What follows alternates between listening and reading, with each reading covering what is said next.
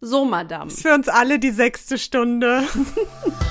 Rose und Cremant, der Feminismus-Podcast.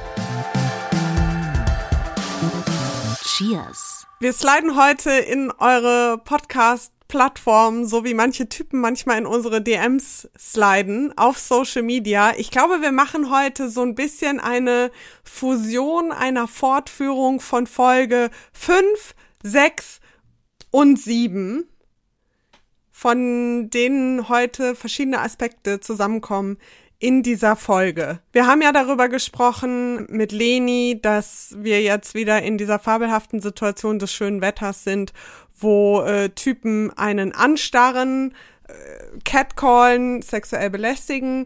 Wir haben über Incel-Ideologie gesprochen und wir haben über die Reaktionen auf unsere Insel-Ideologie-Folge gesprochen. So, AK, was kommt heute?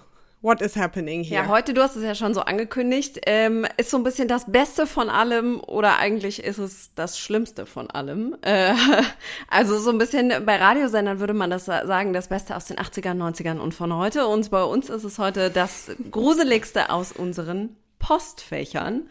Ähm, und wir würden gerne sagen, es ist nicht gruselig, aber es ist es vielleicht doch.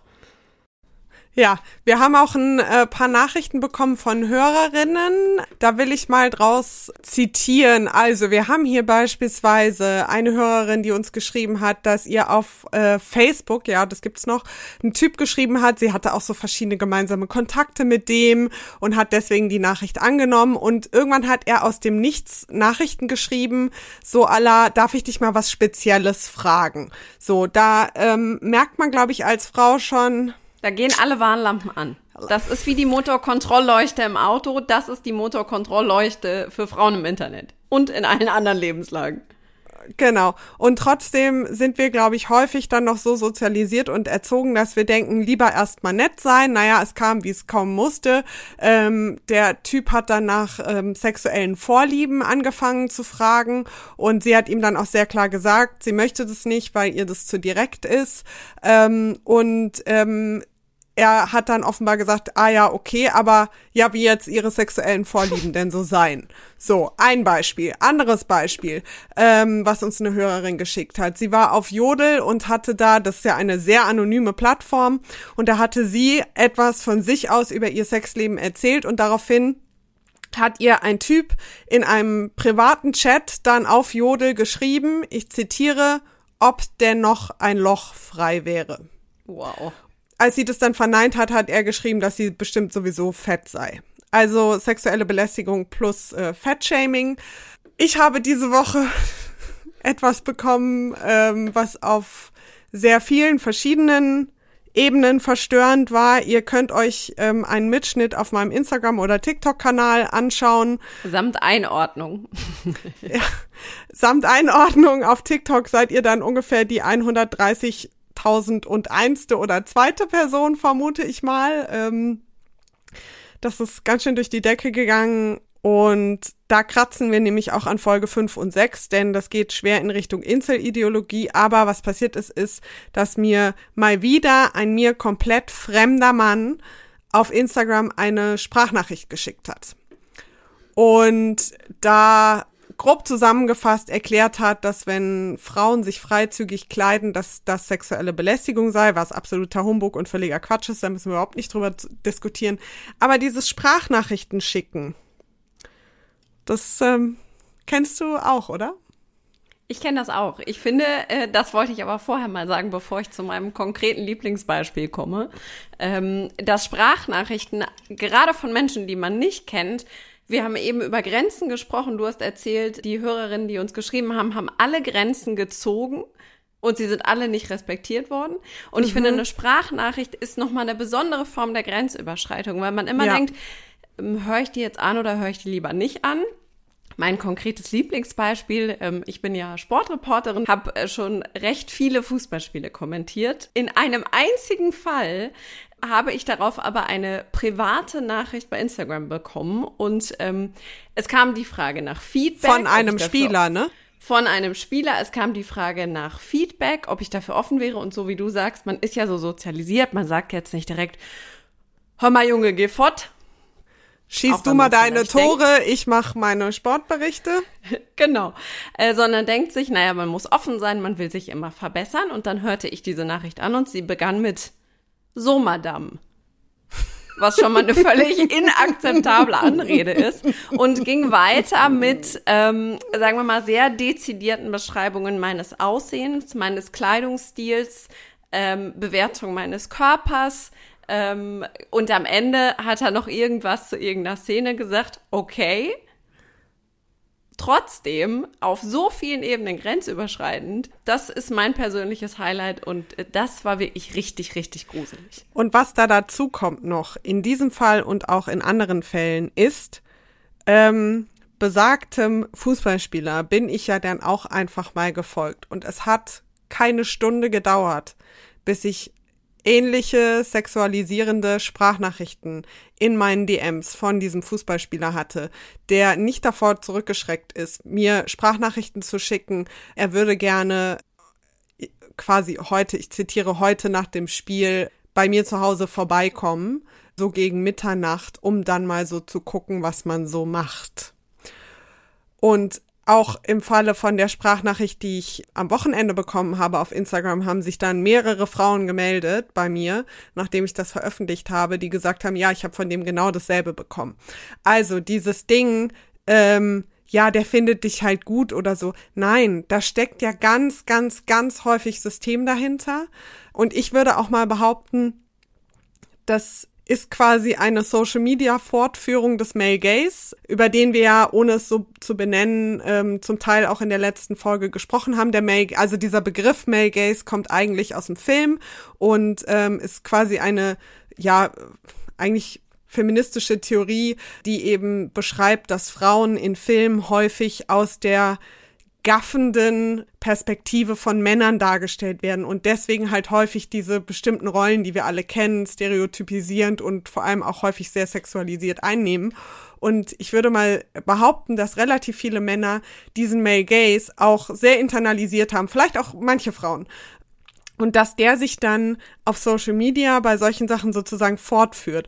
Und es ist ja auch häufig eine Abstufung. Also ich glaube, das ist nicht immer sofort irgendwie der Fußballspieler, der die in die DMs slidet und auf Deutsch gesagt eigentlich einfach nur bumsen will und es ihm auch offenbar ziemlich egal ist, mit wem. Also Hauptsache irgendwie, es kommt eine Frau ran, was, ne, also super objektifizierend ist.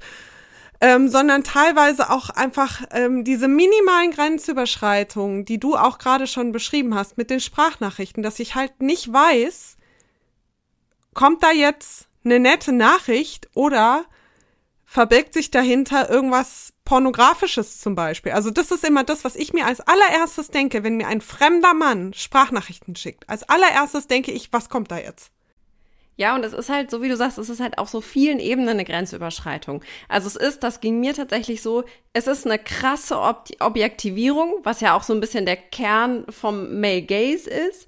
Ähm, aber es ist distanzlos und was noch dazu kommt, ich habe in diesem Fall tatsächlich meinen Job gemacht. Mhm. Und es ist eine komplette Herabwürdigung von mir, aber auch von meiner Professionalität. Mhm. Und dass er die nicht hat, ist nochmal was ganz anderes. Aber ähm, auf die Idee zu kommen, das auszunutzen, dass man ähm, ja sozusagen einen öffentlichen Beruf hat und zu denken, der kann ich mal direkt in die DMs sliden. Ja. Ich glaube nicht. Unsere DMs sind keine offenen Tore so. Das, ja. Ähm, ja. Amen. Ich glaube, dass schon viele Leute den Eindruck haben, dass dadurch, dass wir in so einer Mini-Öffentlichkeit stehen, dass ähm, und wir offene Profile haben und so weiter, dass man da mit allem Möglichen ankommen kann. Ich hatte auch letztens den Fall, dass mir ein Mann geschrieben hat, er würde gerne wissen, warum ich mich so für Israel interessiere. Und dann habe ich ihm ähm, ein Video, so ein Mitschnitt von einem ähm, Instagram Live geschickt, wo ich das mal erzählt hatte. Und dann schrieb er zurück, ja, das ist ja 40 Minuten lang, ich habe keine Zeit, mir das alles anzugucken. Und ich war so, äh, interessiert dich oder interessiert aber, dich nicht? Ja, aber ich, ich soll mir jetzt die Zeit nehmen, dir irgendwie meine Lebensgeschichte runterzutippen. Wo sind ja, wir da, denn hier? da ist ja auch immer eine Anspruchshaltung dabei. Ja, es ist genau. eine Anspruchshaltung dabei und das ist auch das, was ich so schwierig finde.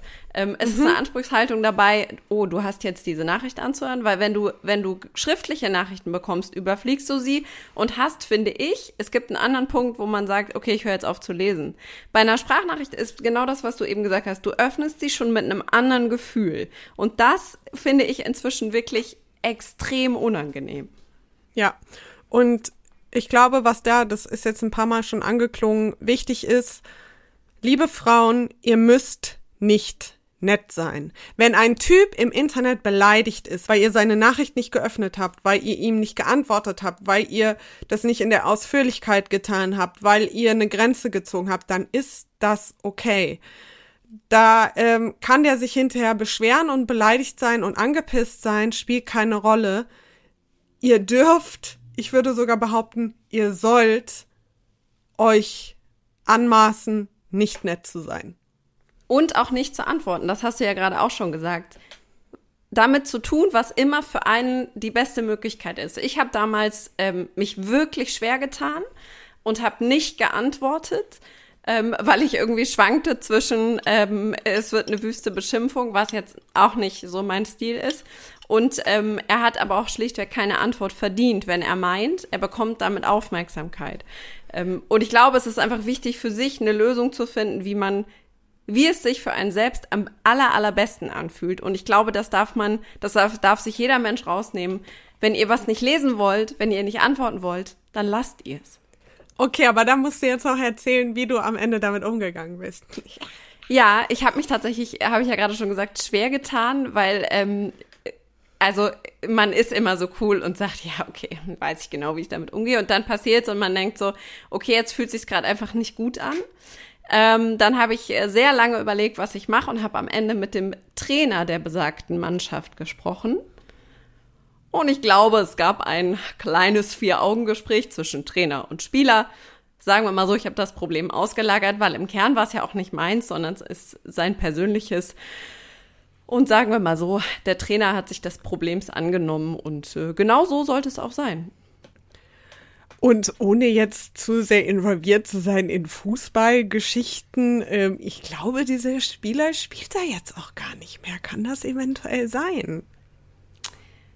Warte, ich gucke aufs Datum. Noch äh, gibt es Verträge, aber äh, sagen wir mal so, äh, ich glaube nicht, dass es damit zu tun hat, aber. Aber ähm, Verträge können ja mal auslaufen. Drip, das drop, passiert. drip, drop. Das passiert.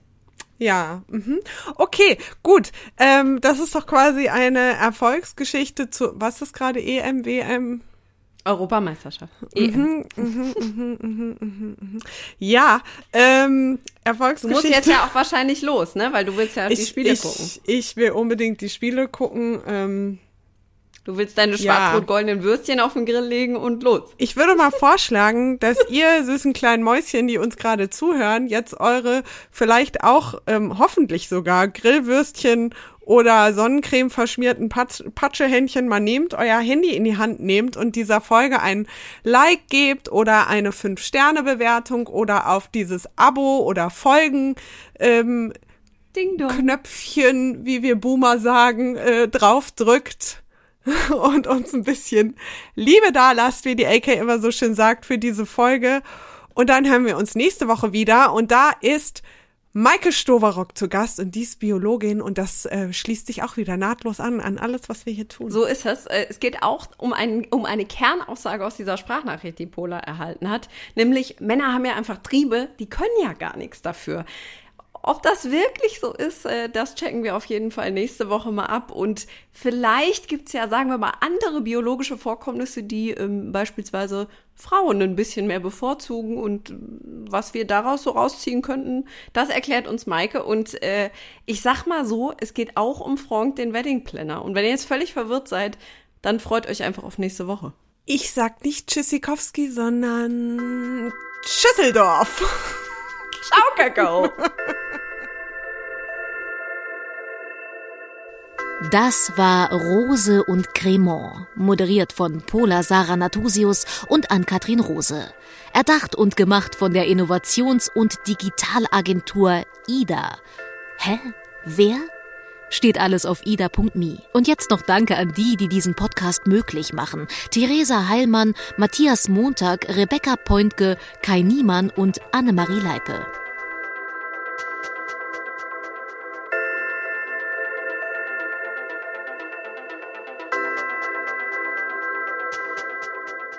Dass du noch zuhörst, ist wie keine Luxussteuer für Tampons zahlen müssen. Hart erkämpft und trotzdem geil. Danke.